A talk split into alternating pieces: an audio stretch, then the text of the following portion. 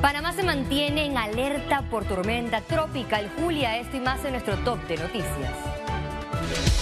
Econews presenta las noticias top del día.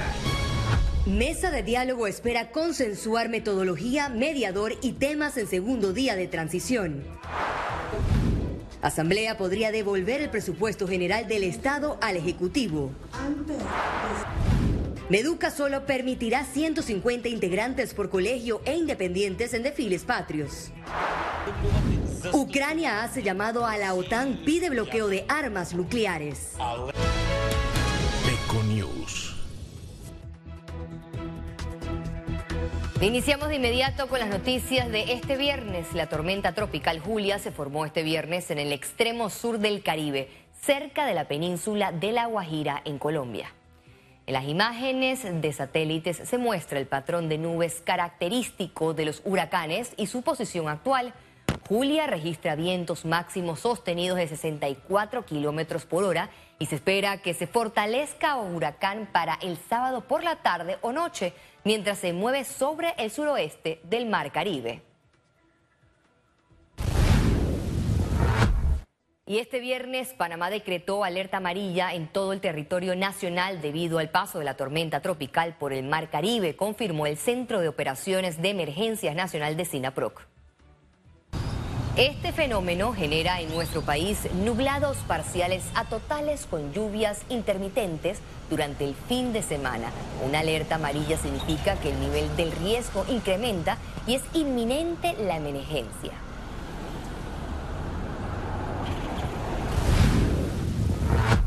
El proceso de transición en la mesa única del diálogo avanzó este viernes con discusiones para escoger la figura del mediador. Los participantes de la mesa llegaron a consenso de los criterios del perfil que debe cumplir el equipo mediador tener experiencia técnica en intervención de resolución de conflicto, ser consciente de la realidad del país y contar con conocimientos sobre derechos humanos.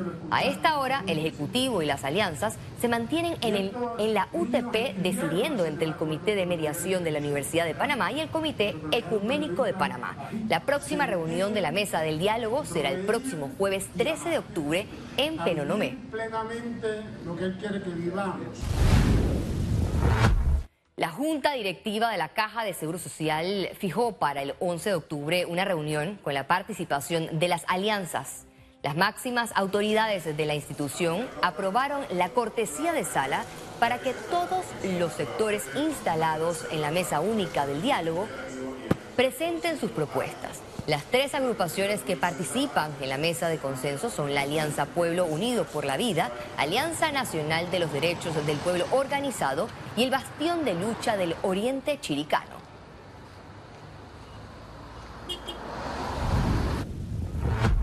La Asamblea Nacional podría devolver en los próximos días al Ejecutivo el presupuesto general del Estado para la vigencia fiscal 2023. Las expectativas crecen en vista que los diputados recomendaron al Ministerio de Economía y Finanzas hacer algunos ajustes en las entidades que sufrieron recortes.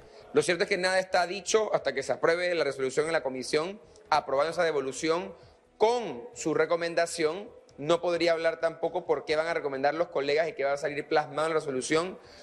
Por ejemplo, al Ministerio de Salud se le recortó 978 millones de dólares, mientras que a la Secretaría Nacional de Ciencia y Tecnología 6 millones de dólares y al Ministerio de Educación más de 400 millones de dólares, incumpliendo incluso con los acuerdos de la mesa del diálogo.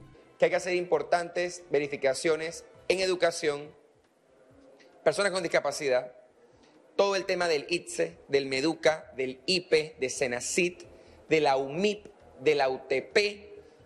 Vimos un tema interesante con ACODECO, que tenían que cumplir con unas responsabilidades que no van a poder cumplir. Ya estamos tomando en cuenta cuáles vamos a, dar ese apoyo. Pese a que la actual legislatura vence el 31 de octubre, según el diputado Juan Diego Vázquez, todavía hay tiempo para la aprobación. Yo creo que al final la Asamblea, como primer órgano del Estado, debe jugar su rol. Yo creo que el llamado es a que el Ejecutivo responda a lo que los diputados queremos. Como digo, y lo dije hace unos días, yo no voy a permitir ni voy a promover que si es por intereses de que haga un proyecto a mí para dar una coima o lo que sea. No.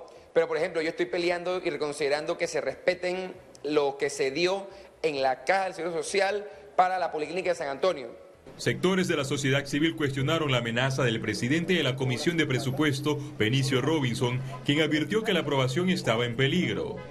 Es realmente un matraqueo y una gran inmoralidad por parte de estos señores. No justifican nunca de manera económica y de manera racional las decisiones que han estado tomando. Es más, se han ganado el repudio y el rechazo de la mayoría de los ciudadanos el presupuesto general del Estado 2023 supera los 27 mil millones de dólares. Félix Antonio Chávez, Econius. La diputada del partido Molirena, Corina Cano, mostró su preocupación por el recorte presupuestario en la Institución Nacional de la Mujer. Lo que también veo que está ocurriendo es que el proyecto de ley señala que ese presupuesto del Instituto Nacional de la Mujer va a pasar al Ministerio de la Mujer, pero establece que para la vigencia fiscal 2023 ya se hizo un recorte a esta, a esta entidad. Eh, sin embargo, pues se insistió en la posibilidad de poder crear este ministerio y que se señala de que se van a hacer los ajustes correspondientes para poder que ese presupuesto esté. La lucha contra el crimen organizado hoy en día es una lucha internacional, así lo aseguró Olga de Ovaldía, directora ejecutiva de Transparencia Internacional de Panamá. Porque el crimen organizado internacional se sirve de todas estas estructuras lícitas para tratar de hacer ver un dinero ilícito que parezca lícito. Entonces, eh, si nosotros no logramos como país insertarnos en esa lucha, ¿qué estamos haciendo? Además, el propio país, en la recuperación de lo que a Panamá se le debe devolver, tenemos varios casos gigantescos ahora mismo. El Ministerio de Educación reiteró que las delegaciones que participen de los desfiles patrios no podrán exceder las 150 personas. Yo creo que eso es uno de los temas que tenemos que rescatar. El paso va a ser fluido por la tarima, eh, las demostraciones serán a lo largo del desfile, porque la idea, inclusive ayer comenzaba con el señor ministro de Seguridad, la idea es que nosotros podamos culminar antes de, de las 7 o 8 de la noche por muy tarde y obviamente tener una cantidad considerable entre 27 y 30 delegaciones máximo por cada ruta a nivel de la ciudad de Panamá. Mili Contigo anunció el segundo Congreso Virtual de Maestros Conectados de Latinoamérica que se llevará a cabo el 10 y 11 de octubre a través de YouTube y Facebook.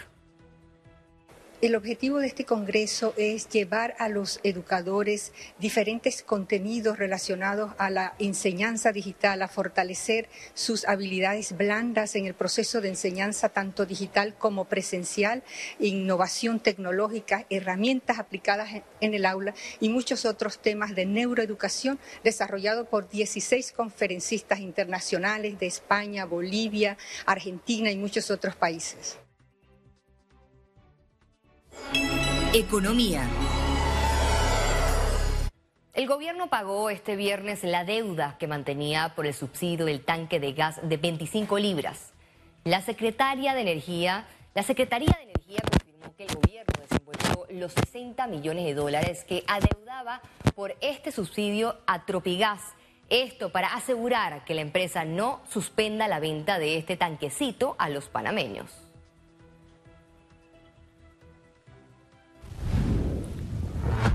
La plataforma que permitirá el control y pago del subsidio del tanque de gas licuado de 25 libras se encuentra bastante adelantada, afirmó el secretario de Energía Jorge Rivera Staff. Enfocados fundamentalmente en el proceso de pago, ¿no? Hoy en día el mecanismo es eh, a través de pagos semanales que tienen que una relación directa con el impuesto de combustible y los créditos fiscales, lo que queremos es utilizar un mecanismo como el que hemos usado para el combustible solidario con las petroleras que ha funcionado muy bien. La resolución que establece la realización de los censos nacionales fue promulgada este viernes en Gaceta Oficial.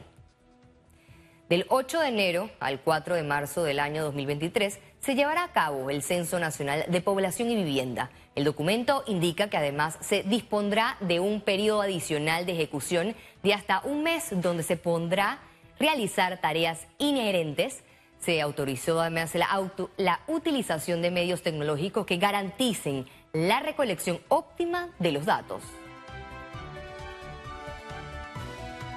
Y al regreso, internacionales. Un nuevo estudio reveló que las vacunas COVID-19 salvaron a cientos de miles de personas en el 2021.